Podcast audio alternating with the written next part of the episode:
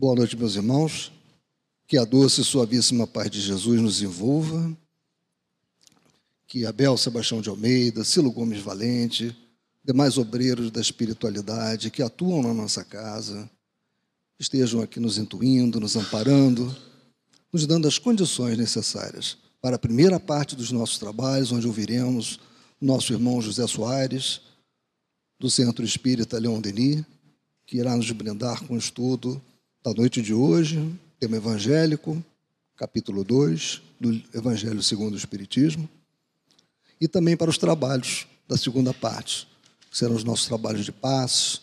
Então, vamos prestar nesse momento, antes de é, ingressarmos na palestra propriamente dita do nosso irmão, vamos, não podemos esquecer do preparo do nosso ambiente, da nossa ambientação. E eu peço à nossa irmã Marise que faça a leitura da página selecionada para a noite de hoje. Aqui, por favor.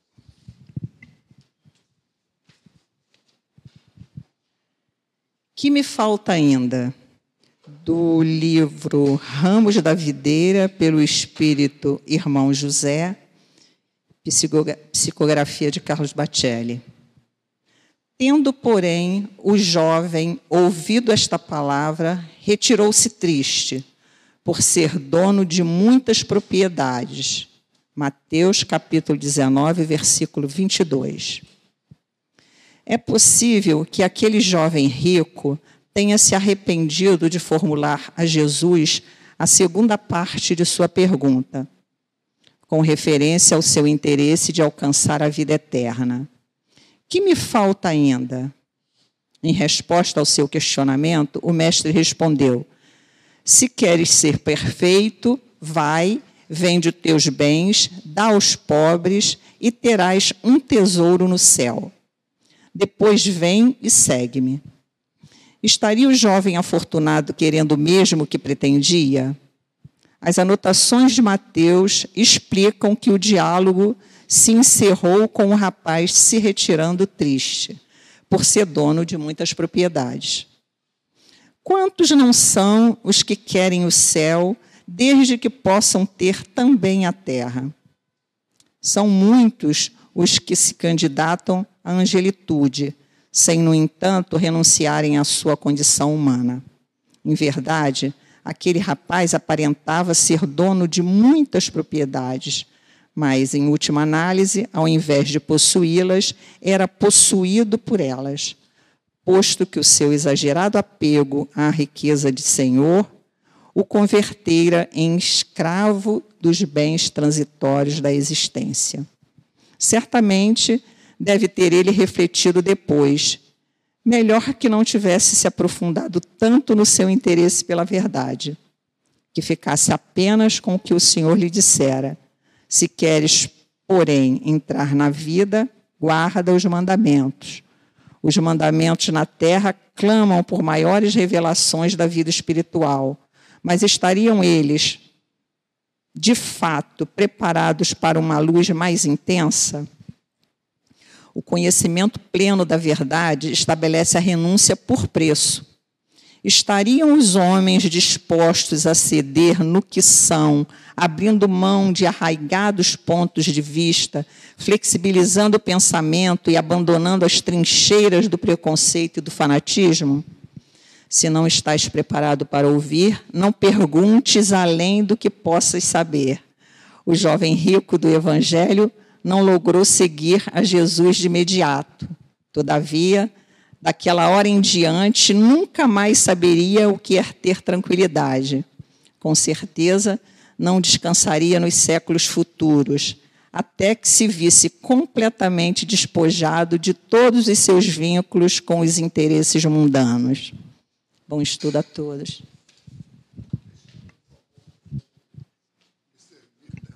Texto muito bom, né? E, meus irmãos, vamos então prestar a máxima atenção ao nosso irmão José Soares, a quem eu peço a gentileza.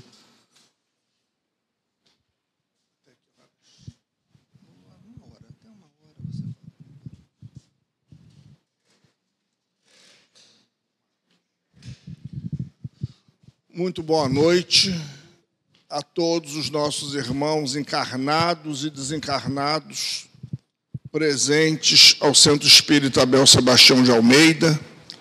Boa noite àqueles que nos ouvem através da Rádio Abel. Sejam nossas primeiras palavras agradecimento a Deus. Agradecimento por estarmos reunidos, por estarmos vencendo as intempéries, reabrirmos o espaço físico da nossa casa espírita, porque nunca foi fechado. Elas continuam online 24 horas, como grandes hospitais que são. Então, a gente agradece. Agradecemos também o convite e é com muita alegria que a gente retorna. Depois de 12 anos de muita luta, precisei me afastar para cuidar da mãezinha. Ela desencarnou em 2019. Quando ela desencarnou, veio a pandemia. E os nossos encontros passaram a ser online. E hoje estamos tendo a grata satisfação de voltar a essa casa tão querida, que sempre nos acolheu, que sempre nos deu oportunidade de falar do Evangelho de Jesus e que sempre nos sustentou também nas horas de dificuldade.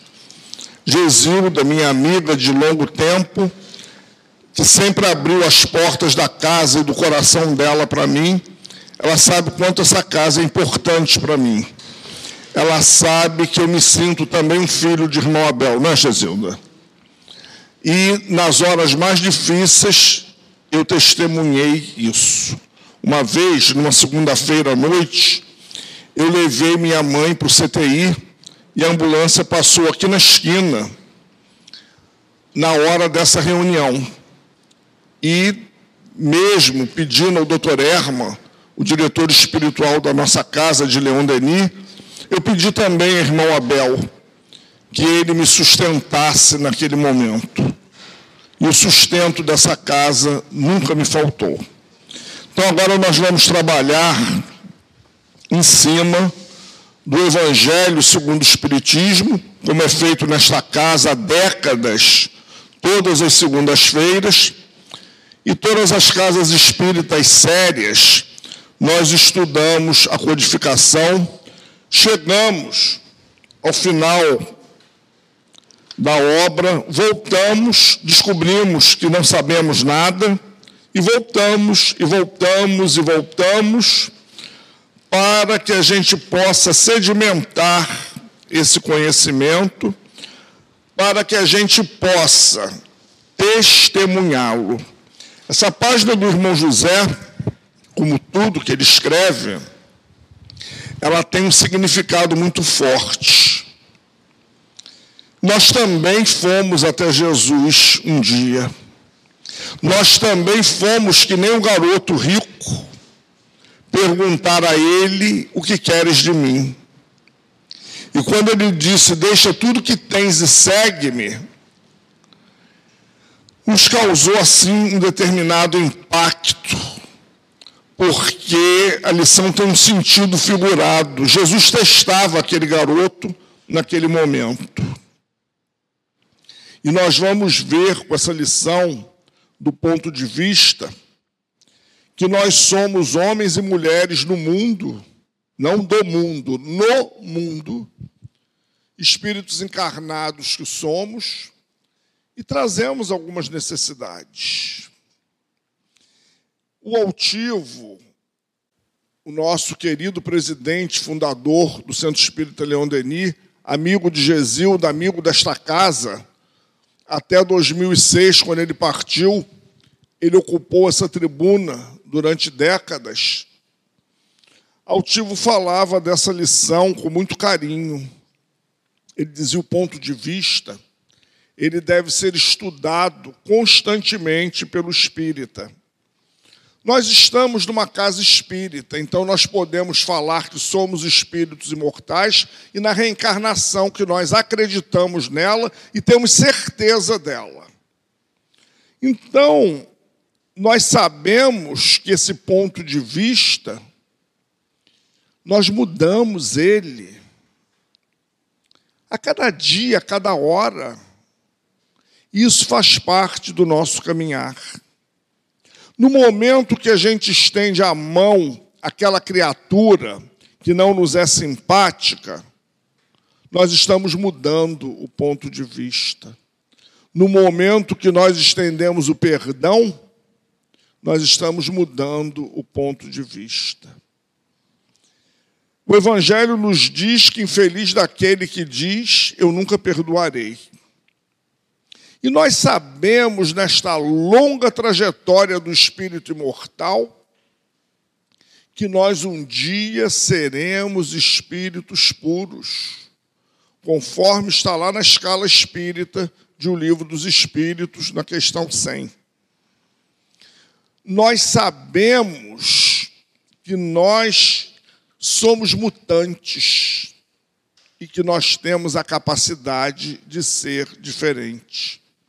Nas nossas reuniões de socorro espiritual, nós observamos isso, e muitas das vezes aquele espírito que vem raivoso, que vem até com ódio da casa espírita, do movimento espírita, passados anos, ele retorna, agradecendo, pedindo perdão, engajado nas fileiras de trabalho da casa o que fez com que ele mudasse o seu ponto de vista, não naquele momento. Porque na casa espírita nós não fazemos um trabalho de convencimento. Nós não estamos aqui para convencer ninguém. Nós jogamos sementes. E conforme a parábola do semeador, somos todos semeadores, somos todos formadores de opinião, somos todos influenciadores e influenciáveis os terrenos vão ser propícios ou não.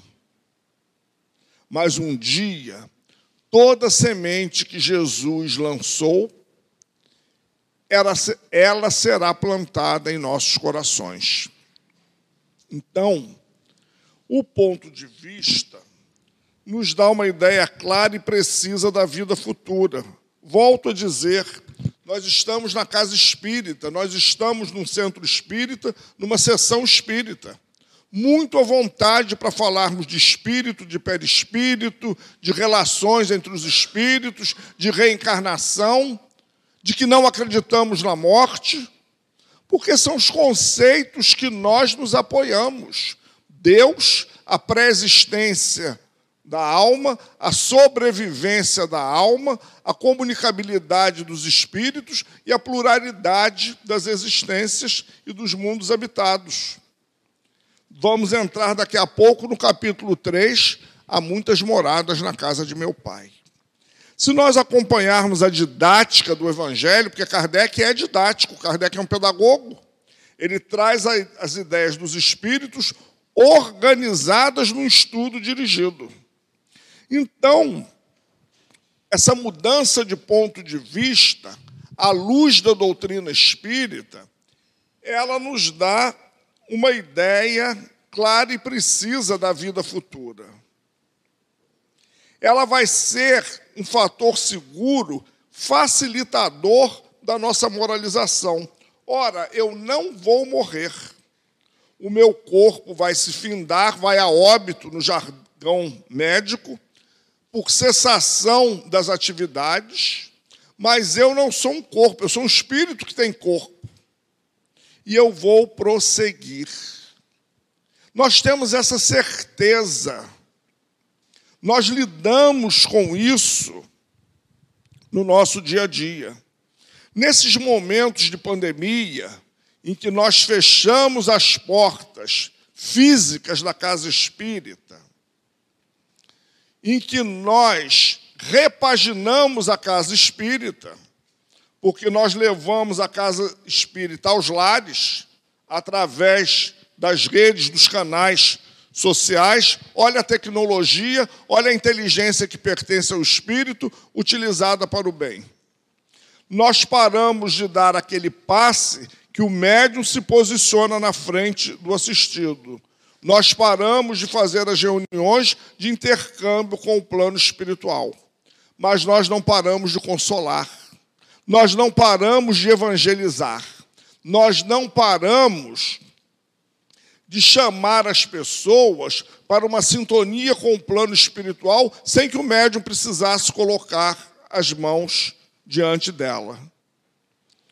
Então, nós oferecemos ao nosso público um outro formato de centro espírita que nós, médios, trabalhadores, já conhecemos de longa data. Ele nunca foi diferente para nós.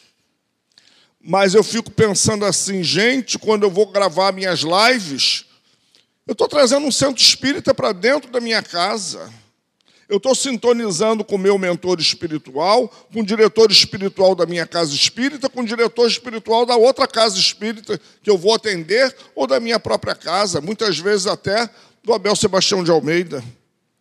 Naquele momento eu estou fazendo um recolhimento e não estamos deixando de atender ao nosso público-alvo.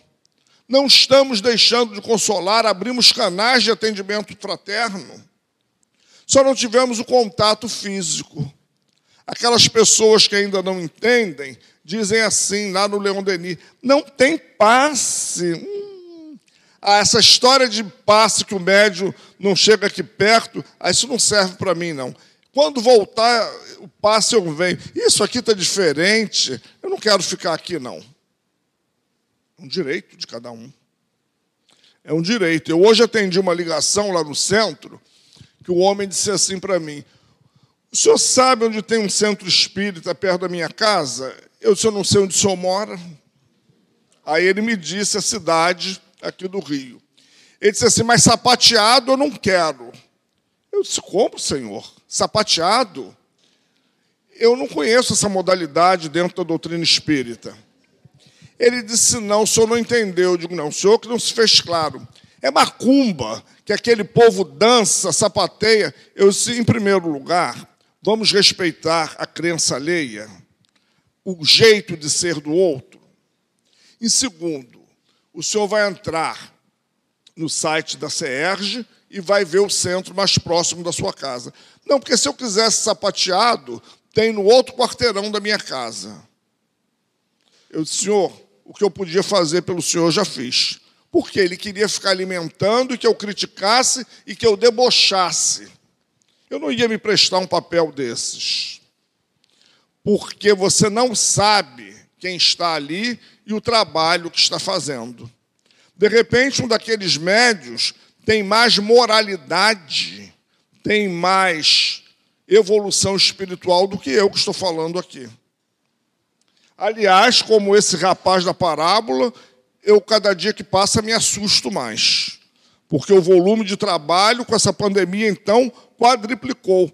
Eu digo, meu Deus, começou espírito devedor, todo mundo está me achando e quer que eu grave live. Pelo amor de Deus, isso é dívida. É dívida você ter que levar a palavra do Senhor. E essa mudança de ponto de vista, ela vai trazer desdobramentos. Ela tem um facilitador ela vai nos dar um entendimento melhor com relação aos problemas da vida. Por quê? Eu vou enxergar a vida de uma outra ótica. Eu sou espírito mortal. Eu não estou doente, o meu corpo que está doente. Como dizia Chico Xavier, isto também passa. Os meus problemas, as minhas dores vão passar. Mas, como diz Divaldo Pereira Franco, a doutrina espírita ela, ela é sedutora porque ela nos explica. Ela não diz por que tem que ser, por que tem que fazer. Não. Ela dá explicações. Agora é trabalhoso, tem que estudar. Tem que aprofundar. Então, nós vamos buscar explicações para os fatos. E a doutrina espírita nos apela para a lógica, a razão e o bom senso. Com isso, o nosso comprometimento ele aumenta. E a morte? a morte, que era aquela senhora dominadora, temida, avassaladora, ela passa a fazer parte das nossas existências, porque vai fazer, ou eu vou, ou meu ente querido vai antes de mim. Então, eu vou ter que me adaptar a esse processo. Mas eu não vejo mais no cemitério, nem no campo de cremação, uma estação terminal. O meu amor não está ali naquele cubículo fechado, feio. A minha mãe dizia assim para mim: não marque encontro comigo no cemitério, porque eu não vou estar lá. É muito feio. A minha mãe era muito vaidosa, perua. Ela dizia: eu não vou para aquele lugar horroroso. Não marque encontro comigo ali, que eu venho e te dou uma surra. Aí, passados uns meses que ela havia partido, eu fui passando de ônibus no, na lateral, o muro do cemitério de Inhaúma. Aí eu comecei a ficar imaginando, a gaveta que minha mãe está, o corpo de minha mãe está sepultado está por aqui. Na hora eu senti aquele impacto. Desde quando eu estou aí? Eu tomei um susto. Eu disse, é ela mesma. Porque eu já tinha recebido notícias lá na casa espírita que ela estava em trabalho já, já tinha despertado e logo, logo ela se reconheceu e entrou no trabalho. Mais de 40 anos de mesa de desobsessão e uma série de trabalhos na casa espírita. Então ela dizia para mim: não marque encontro comigo lá, porque eu não irei lá. Lá é muito feio. Eu só vou, irei lá se os meus guias me chamar para ajudar, para resgatar. Nunca para me encontrar com ninguém. Pelo amor de Deus, eu vou por uma questão de necessidade, eu vou voltar depois, por livre espontânea vontade? Não, Nanina, não. Então, as pessoas às vezes pensam que nós espíritas não sentimos a morte. Não é assim.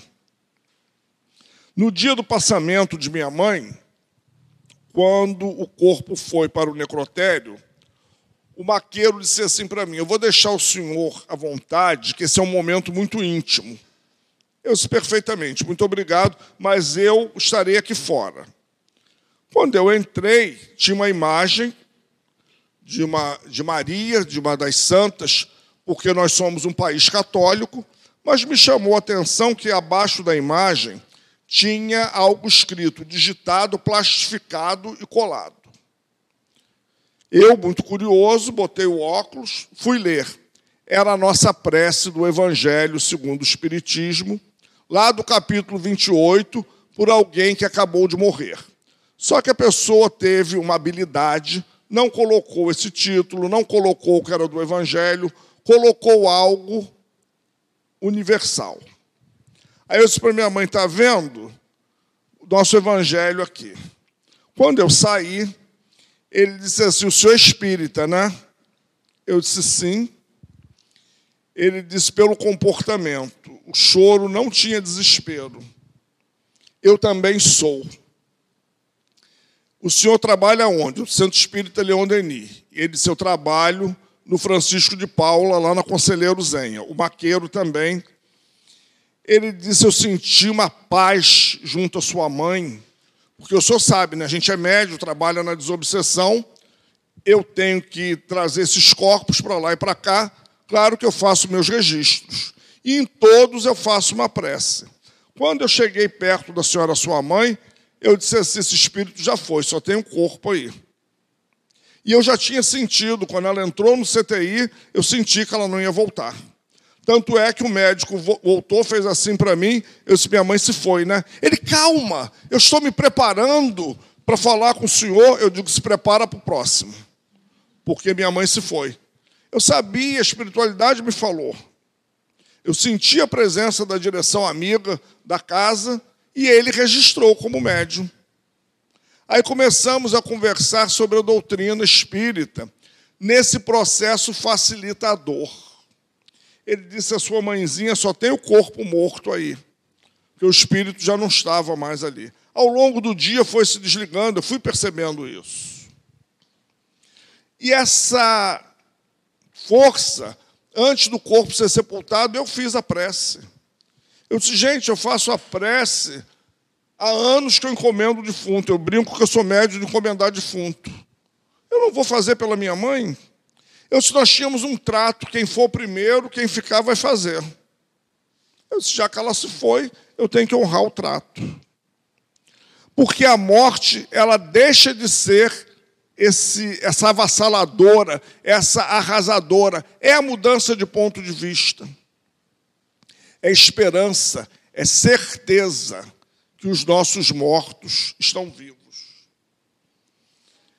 E essa continuidade, ela nos dá uma construção de resignação, porque as incertezas ficam para trás. E se eu tenho a certeza da continuidade, o Espiritismo tira os os in todos: incerteza, inquietação, irritabilidade, ele tira esses, esses is todos. Ah, mas eu estou agitado, eu sou assim, eu sou espírita. Eu que ainda não absorvi. Eu ainda não absorvi. Eu gosto de uma frase da Gesilda que ela diz: me permita, apesar dos meus inúmeros defeitos. E eu fui fazer uma palestra numa casa espírita um mês atrás sobre o medo. E eu falei dos meus medos, das minhas angústias. Quando terminou a palestra, uma companheira do Leon Denis disse: Você não deveria ter dito isso. Eu disse: Por quê? Você só teve medo do escuro e do bicho-papão? Eu me coloquei igual, como eu sempre me coloco na tribuna. Eu não sou melhor do que os outros. Eu tenho as minhas dificuldades, que não são poucas nem pequenas. Por isso que eu estou na casa espírita. Doutor Erma, o nosso Abel Sebastião de Almeida, lá do Leão Denis, ele diz: assistidos somos todos nós. Ele se inclui. Ele diz: vocês pensam que assistido é o que leva a bolsa de compras, é o que a gente encaminha para a obra social. A diferença entre vocês e eles é o traje, a condução própria que muitas vezes vocês têm, ou vocês pagam aqueles carros de aluguel, se vestem melhor, só isso. Tem espírito mais elevado do que vocês ali. Assistido é ele, é você e sou eu também. Porque o médico é um só, Jesus. Então, nós vamos mudando. Eu sou assistido da casa espírita. Sou médium, sou expositor de doutrina espírita, trabalho na desobsessão do passe, sim. Mas eu também venho pedir, eu também venho buscar, eu também venho mergulhar nesse fluido, porque eu preciso dele para enfrentar o mundo lá fora, que machuca, que tem determinadas atitudes que eu, às vezes, não aceito. Eu tenho os meus momentos de intemperança. A diferença é que depois você para e pensa. Como diz um dos nossos instrutores lá da casa, o irmão Antônio de Aquino, para, pensa, analisa e decide. Primeiro você tem que parar, se serenar pensa, analisa, depois você toma a decisão. Toda decisão tomada no calor da ira, ela é horrorosa. E as consequências também, porque a vida é feita de escolhas. Escolha tem consequência. Escolha tem desdobramento.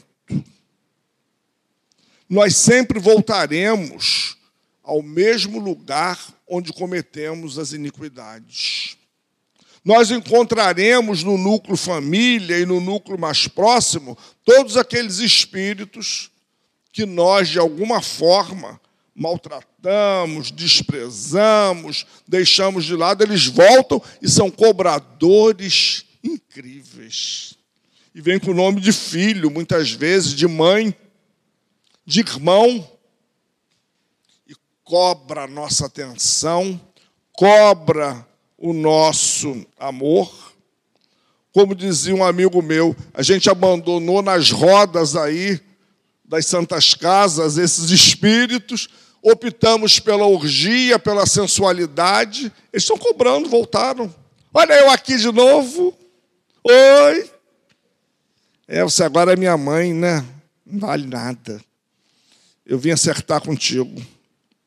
Porque o maior trabalho de desobsessão é feito na família.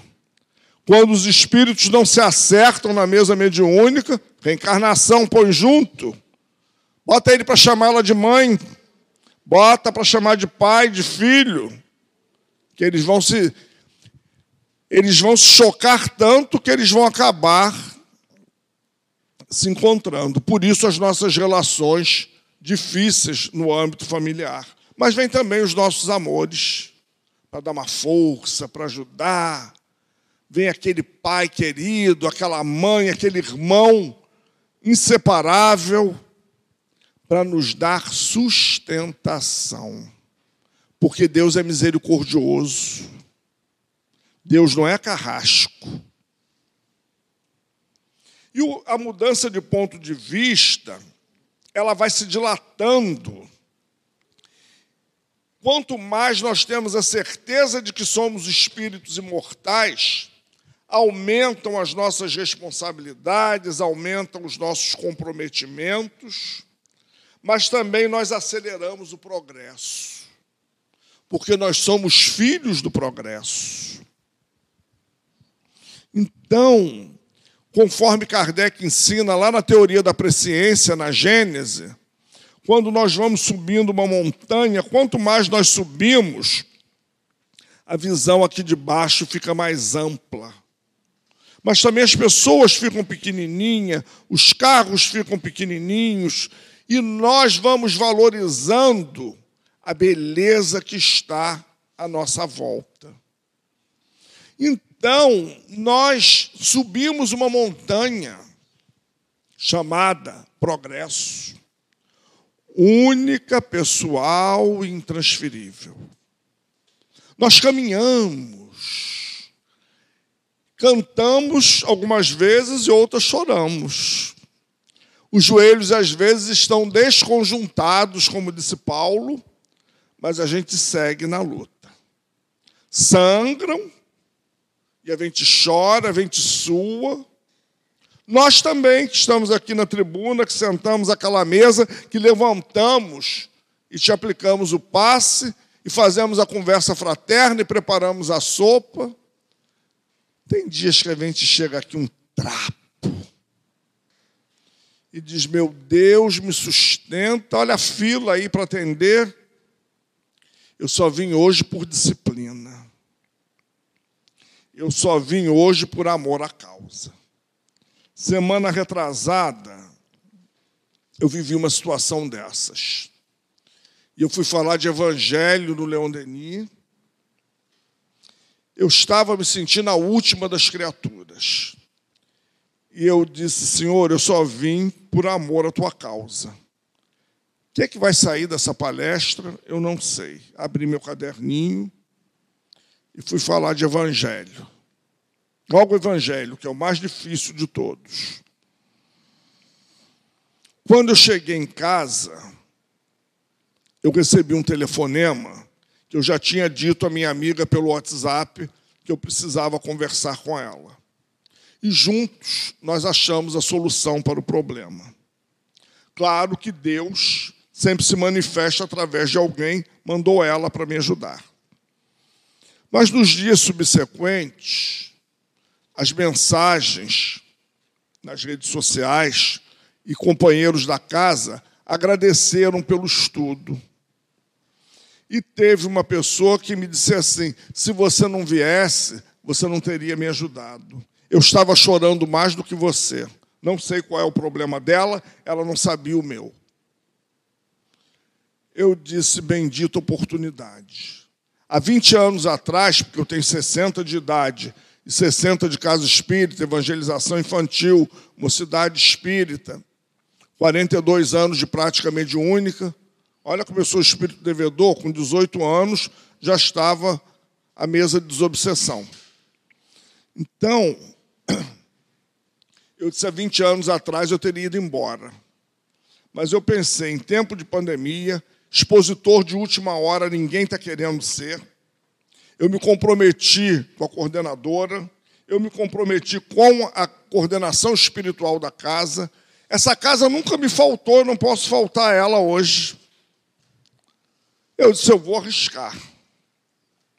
Se eu não sair, o que, que, vai, que, que vai ser? A gente toca para frente. Mas na hora houve um envolvimento, eu esqueci tudo, os meus problemas, e falamos do Senhor Jesus. Então, a gente olha para os pontos de vista. A minha avó era católica, tinha pavor de espiritismo, cearense, como o pai de Gesilda. Ela dizia assim: nunca diga dessa água não beberei. Não corte para o alto, não, que cai em você. Então, você não pode dizer, eu não vou fazer. Até porque a lei é progresso, conforme está lá no livro dos Espíritos. Se eu não progredir, a lei de Deus cria mecanismos. E o progresso passa como uma carruagem, conforme está lá no livro dos Espíritos. Eu querendo, você querendo ou não querendo, apesar de mim, de você, de nós, o progresso se faz. Então, nós mudamos a concepção de vida. Não precisa ir muito longe, com a idade que nós temos hoje, a gente diz assim: quanta coisa eu mudei, quanta coisa eu fazia quando eu era mais jovem. Em termos físicos, nem se fala, que não faz mesmo. Mas em termos de postura, que a gente dizia assim: eu nunca vou fazer isso. Tinha uma dirigente na casa espírita que eu a considerava como uma avó. E ela dizia assim para mim: Eu também era apimentada que nem você. A vida me quebrou. A ardência foi toda embora. Apanhei tanto, bati muito também. Mas apanhei tanto estou aqui. Não sou mais aquela que fazia, acontecia não dá mais.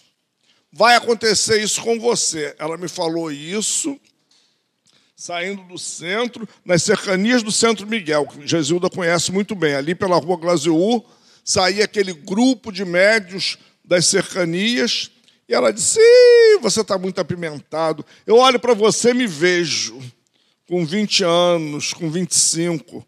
Eu chamava o outro para briga, enfrentava o cara agora? Essa pimenta toda acaba, essa ardência fica depois um dedinho de moça, só dá o cheiro. É ou não é a mudança de ponto de vista? Então, gente, nós somos encarnados, nós temos o direito de ser feliz, de melhorar as condições à nossa volta. Ontem, eu participei de um seminário online, lá no Leon Denis, não tinha muito a ver com o assunto, não, mas a companheira fez um questionamento.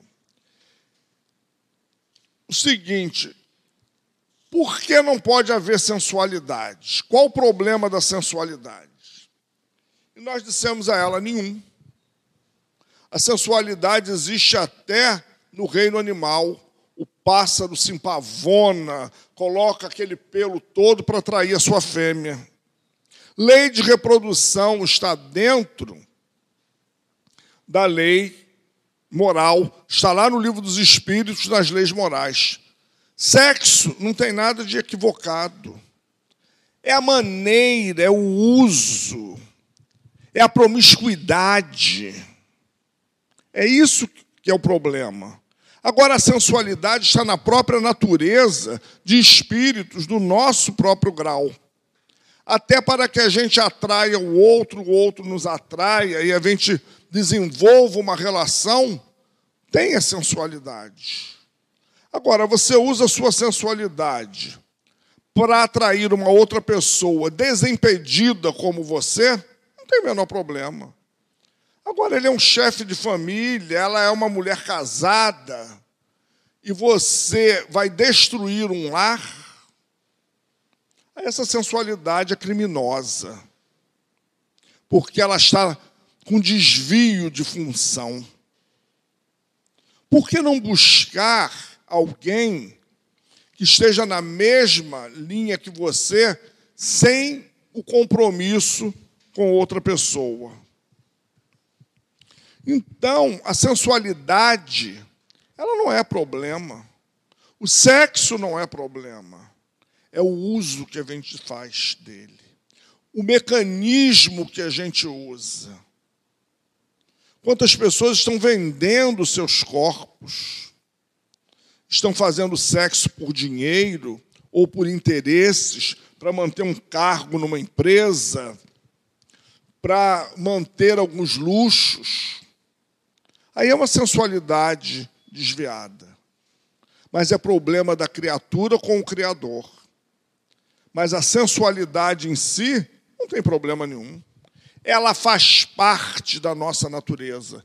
A gente gostar de se arrumar, de botar uma boa roupa, um bom perfume, você comprou com dinheiro honesto do seu trabalho, ou você ganhou de um amigo, de um parente, de um familiar, seu aniversário, ou lá o que seja, qual o problema? Nenhum. Agora, se você faz um merchandising do seu corpo, se você usa, porque a pessoa às vezes não tem uma beleza física, mas ela tem sensualidade ela tem talento, ela tem uma efervescência, ela tem um olhar, ela tem algo que ela desperta a sexualidade alheia.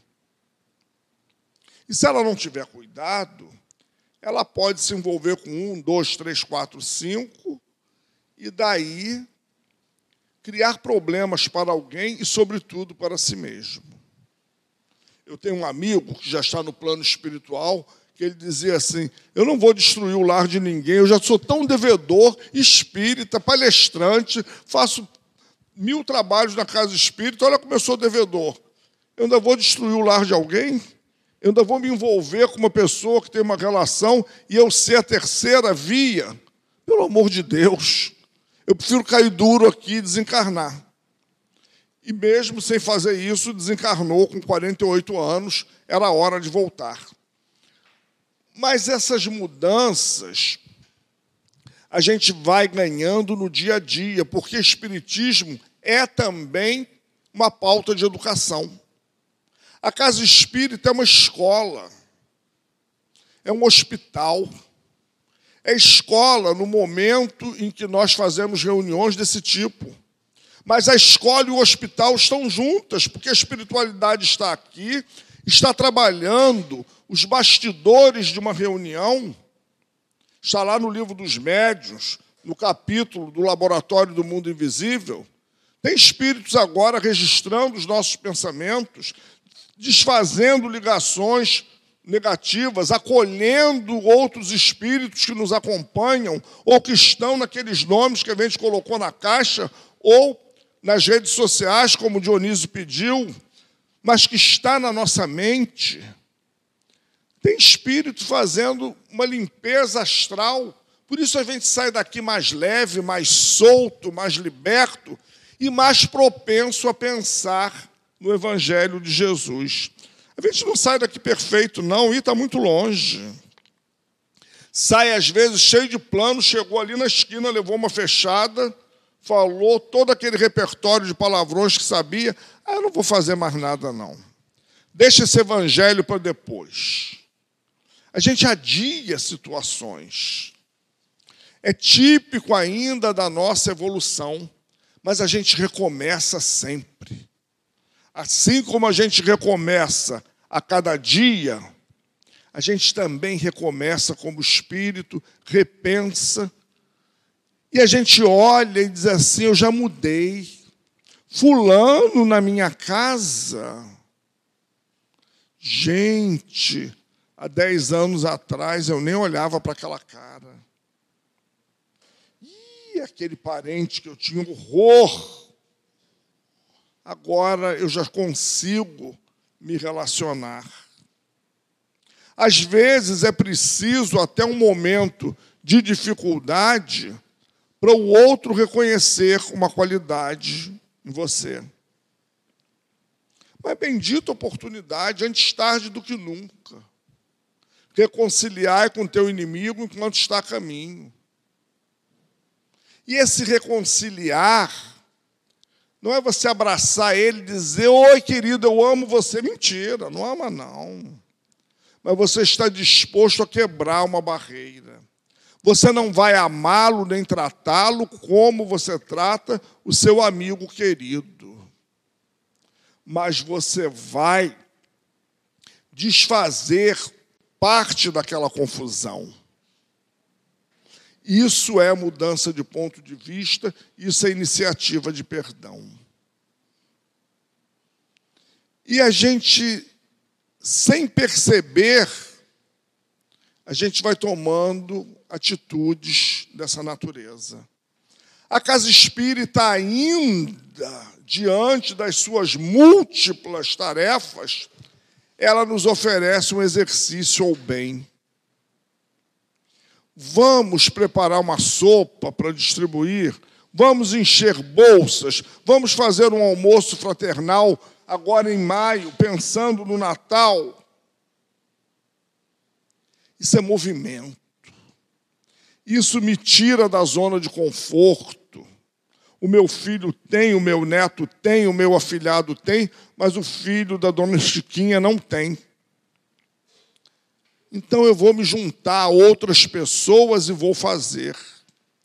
A casa espírita, ela é um leque e não pede pré-requisitos vem todo mundo, porque se tivesse uma placa ali fora, elas nem existiriam.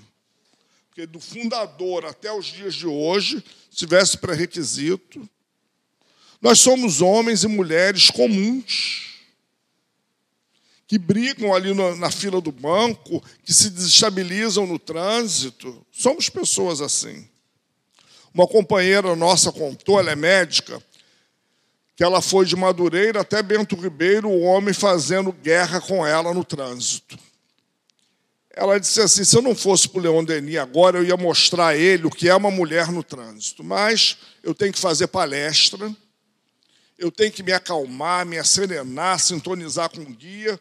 Eu vou deixar passar só hoje, tá, Leon Denis? Só hoje. Ela foi, fez a palestra. Daqui a pouco, quem está na fila, ela disse: Meu Deus, eu não acredito esse infame que vem me fechando. Só falta, eu vou me armar, porque ele está vindo. E ele veio pedir perdão a ela. E ela disse: Não facilite, porque hoje eu estava vindo para o centro, que eu vou te mostrar o que é uma mulher no volante. Não brinca comigo mais. Assim rimos, apaziguamos a situação mas realmente, gente, eu não fiz, eu não me arvorei, eu não mostrei a mulher velha e feia, porque eu estava indo para o centro.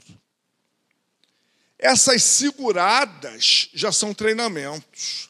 Eu não vou fazer agora, porque eu vou para o centro, eu tenho que conter a minha sensualidade, eu não vou responder, eu vou para um trabalho muito sério, porque parece que só estamos nós aqui sentados. O salão está cheio. Tem espírito estudando, tem espírito sendo tratado, tem espírito que vai ser socorrido, levado para as colônias, para o hospital que fica aqui em cima, porque toda casa espírita tem o seu hospital plasmado sob a superfície da casa e atende um raio.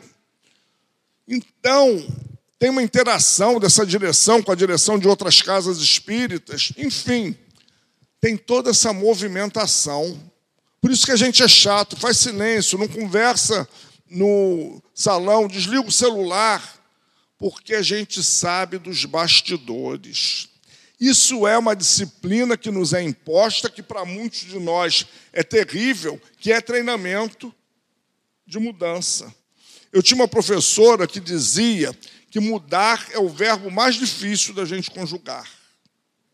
Era professora de sociologia, ela dizia: olhando o aspecto sociológico do homem, mudar é o verbo mais difícil.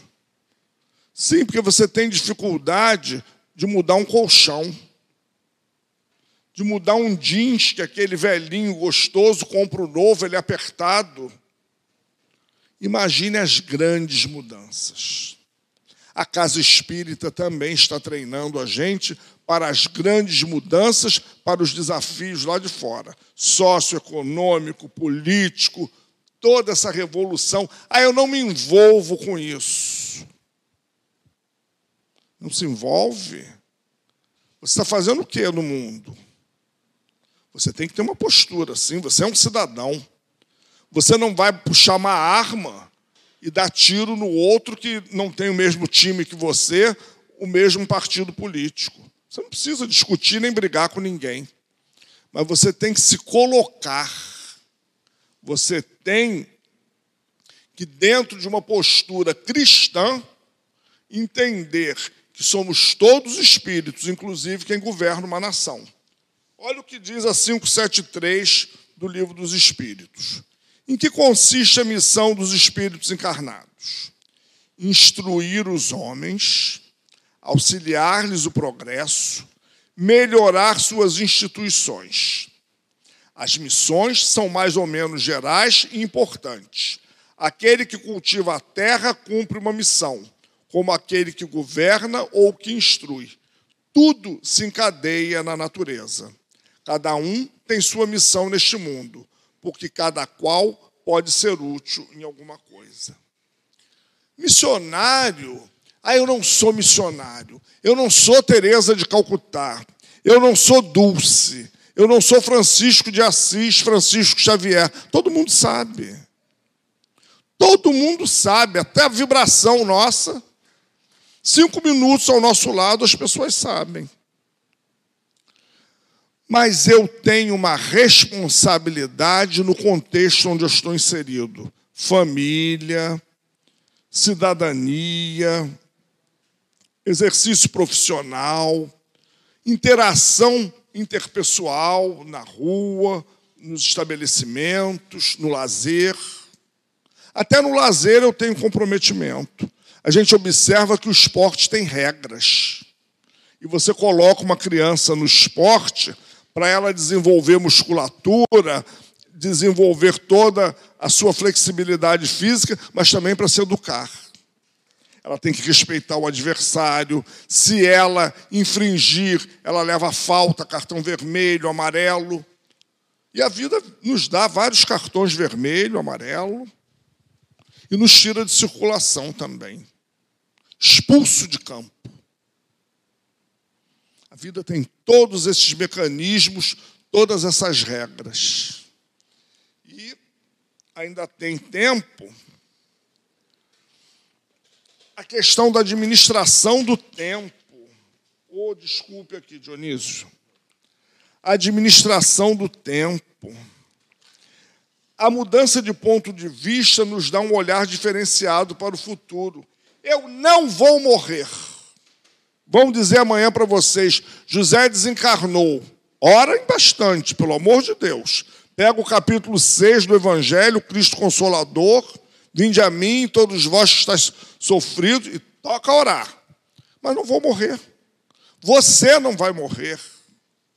Nós não vamos morrer. Esses espíritos que estão aqui equivocados, nos ouvindo, de que morreram, eles só deixaram seus corpos. E nós já temos esse diferencial à nossa frente. Não vale mais para nós vir na mesa mediúnica e dizer: o que, que é isso? Que é esse corpo? Eu tenho uma amiga lá da casa espírita, ela vem, vinha muito aqui, agora já está mais idosa. Ela foi conversar com o espírito, ele disse para ela assim: Eu também era espírita eu conheço tudo que você sabe, essa codificação toda. Ela disse, então eu não tenho nada a te dizer. Você conhece tudo, você sabe, você é meu irmão de fé. Eu não sei o que te dizer. Agora eu pergunto a você, disse ela, uma mulher muito instruída e muito bem orientada pelos seus guias, professora com mais de 40 anos de sala de aula, sabe pegar o aluno o que você está fazendo numa reunião de socorro espiritual? Porque você deveria estar aqui trabalhando, me ajudando. Ele então se calou. Essa eu vou deixar você pensar. Passados uns minutos, ela volta ao espírito e vem todo um rosário de reclamações, não aproveitou, etc. Ele sabia que era um espírito fora da matéria, mas ele estava totalmente perdido, ele precisou ser socorrido levado à instituição, coisa que a gente já deve procurar o caminho. 60 anos de casa espírita, já pensou ficar? Onde é que está? Não, tem que ter um simancol, né? Uma, uma companheira nossa, foi até engraçado, ela desencarnou e ela estava muito triste e querendo falar com o doutor Erma. Ele veio. O que está acontecendo? Ela disse, desencarnei. Ele disse, eu sei, fui eu que fiz o desligamento. Aí ela disse, agora? Ele disse, vamos trabalhar. E foi andando. E ela, não posso. Ela disse, não pode o quê, minha filha? Eu estou morto, estou trabalhando. Vamos embora, acabou. Vou levar você para o centro hoje. Disse para ela, hoje é sexta-feira. Lá na nossa casa tem trabalho de desobsessão. Disse, mas eu não tenho condição. Tem. O que, é que você fazia? Você não conversava com os espíritos? Vou levar você hoje para lá para conversar. Mas eu não estou em condições. Arranje as condições que eu vou botar você para dirigir uma sala lá de trabalho. Ela disse: Eu olhei para um lado, olhei para o outro, não tinha jeito. Quando eu vi, já estava aqui no centro. Ele disse: Ah, essas mazelas, esse resquício da doença, isso passa. Passou. Ela se passou porque eu não fui bajulada. Quando eu disse para ele, eu desencarnei, ele disse, eu sei, foi eu que desliguei. Ela disse, eu fiquei sem saber o que dizer, e ele foi andando. Igual aquela história de Joana para Divaldo. Senhora, eu estou 50% morto, a senhora não faz vantagem nenhuma, eu estou 100% morto e trabalho. E também foi embora, e ele teve que ir para a reunião mediúnica. Então, gente, a nossa doutrina espírita, ela abre esses caminhos. Voltando um pouquinho ao capítulo anterior, o número 1, os itens 5 a 7, nos fala sobre o Espiritismo. E Allan Kardec diz que é a nova ciência que traz provas irrecusáveis da existência e da natureza do mundo espiritual. Mais adiante, ele diz que é a chave com a ajuda da qual tudo se explica. Primeiro veio Moisés, depois veio Jesus, depois veio o Espiritismo, não personificado na figura de A, B ou C. Ele desenvolve, completa e explica os ensinamentos de Jesus. Ele é, portanto, obra do Cristo que o preside assim como igualmente o anunciou. Olha o consolador prometido lá do Evangelho de João. A regeneração que se realiza e que prepara o reino de Deus sobre a terra. Jesus não veio instalar o reino de Deus sobre a terra? E nós precisamos agora ser os mantenedores. Por isso Jesus disse: O meu reino não é deste mundo, que é este capítulo que nós estamos estudando porque os interesses dele não eram desse legislador comum, não era desse homem comum. Mas nós vimos na realeza de Jesus, no estudo que a Gesilda fez tão bem, que é uma realeza diferente, sem pompa, sem coroa, sem cadeiras altas, uma realeza de uma nobreza de uma natureza espiritual única vista por todos nós aqui na Terra. E na questão 961 do Livro dos Espíritos, Kardec perguntou o que nos aguarda depois da morte: a dúvida, o temor ou a esperança? E os espíritos disseram: a dúvida nos céticos, o temor nos culpados e a esperança nos homens de bem, nas mulheres também. Então, nós temos que ficar com a esperança, nós temos que ficar com o bem, nós temos que ficar com esse caminho que o Espiritismo nos aponta. O Espiritismo é esse abre alas, que abre para que nós possamos passar. Ele nos ajuda a nos ver, a nos autoconhecer, a nos autoanalisar E se a gente observar, nós temos muito desse garoto da parábola, temos muito daquele Pedro que amava Jesus, mas que cortou até a orelha do centurião. Nós temos esses ímpetos. E aqueles seguidores de Jesus também tinham, eles não eram espíritos perfeitos. O perfeito ali era Jesus. Então, nós estamos vendo que as oportunidades são para todos. Mas se a gente for ao médico e o médico fizer um levantamento, o médico faz uma proposta, faz uma mudança de ponto de vista. Tem que tomar essa medicação, tem que fazer uma dieta, tem que caminhar, tem que perder peso. Eu vou fazer se eu quiser, é claro mas eu não vou poder me queixar que a dor da coluna não passou. Que o joelho está arrastando depois dos 30, então é inevitável. Que a coluna está assim. Mas eu não quero emagrecer, eu não quero fazer atividade física, eu quero um comprimido miraculoso.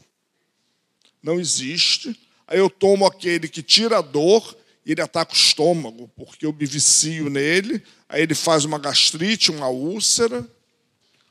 Mas eu não quero mudar, eu não quero perder peso, eu não quero fazer atividade física. Então, eu tenho que aguentar a dor. Eu tive uma proposta, eu aceito se eu quiser. Eu tenho uma amiga, ela é médium lá da casa. Ela chegou na médica e a médica disse: os seus exames estão um terror, endocrinologista. Você está quase diabética, colesterol alto, um processo de tireoide. Depois que ela fez aquela lista toda, ela disse para ela: Mas eu posso te ajudar, ainda tem tempo. Vamos reprogramar a sua vida? Ela topou, ela disse: Eu vou topar o desafio. Eu sou professora, eu sou uma educadora, eu vou topar o desafio. Emagreceu quase 30 quilos, mudou todas as normas alimentares, passou a fazer atividade física, o diabetes nem chegou perto, a tireoide se equilibrou, claro, tomando passes também na casa espírita, é uma trabalhadora incansável. O formol de casa espírita é forte, né, Gesilda? A gente conversava sobre isso. E ela está com uma outra vida, está mais bonita, está mais saudável, está mais alegre, mais risonha, mas ela pagou um preço por isso. Ela era gulosa, gostava de comer igual eu gosto, ela mudou esses hábitos todos. Ela disse: quando ela falou para mim, eu tenho como te ajudar, ela disse: eu não podia, professora, espírita, eu não podia recusar. Eu me agarrei nela. Ela diz: Eu fiz minha parte, eu estudei, a minha parte está aqui, agora é contigo.